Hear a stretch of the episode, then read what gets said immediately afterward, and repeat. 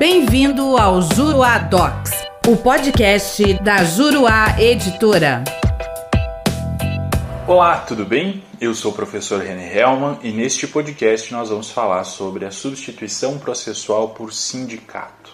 O Supremo Tribunal Federal, quando do julgamento do recurso extraordinário número 883.642, em regime de repercussão geral, estabeleceu a seguinte tese: abro aspas os sindicatos possuem ampla legitimidade extraordinária para defender em juízo os direitos e interesses coletivos ou individuais dos integrantes da categoria que representam, inclusive nas liquidações e execuções de sentença, independentemente de autorização dos substituídos. Com base nesse entendimento de ampla legitimidade extraordinária, o STJ vem reconhecendo que não há necessidade de juntada da listagem dos substituídos em ações coletivas propostas por sindicatos. E mesmo que haja a juntada de lista, isso não significa que a decisão proferida no processo vá atingir tão somente os substituídos que tenham sido nela indicados. De outro lado, há situações em que a decisão proferida em ação coletiva proposta por sindicato faz limitação da sua abrangência subjetiva, ou seja, em razão da natureza e das particularidades do direito tutelado, a decisão tem alcance limitado a determinados substituídos, não alcançando todas as pessoas sindicalizadas. Quando isso ocorrer,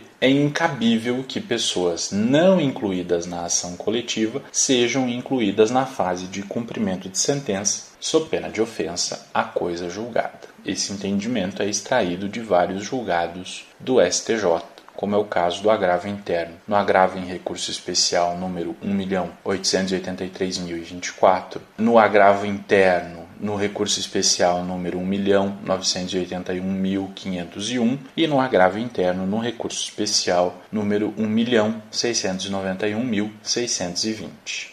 Todavia, cabe destacar que essa situação é de natureza excepcional. O mais comum é que se permita o requerimento de cumprimento de sentença, mesmo por aquele que não tenha sido listado na ação coletiva em sua fase de conhecimento, pois apenas excepcionalmente é que o título executivo judicial fará limitação do seu alcance subjetivo em ações coletivas propostas por sindicatos. Quer saber mais sobre o assunto? Venha conhecer os meus comentários ao CPC de 2015 na plataforma juruadocs.com. Espero você lá. Até a próxima.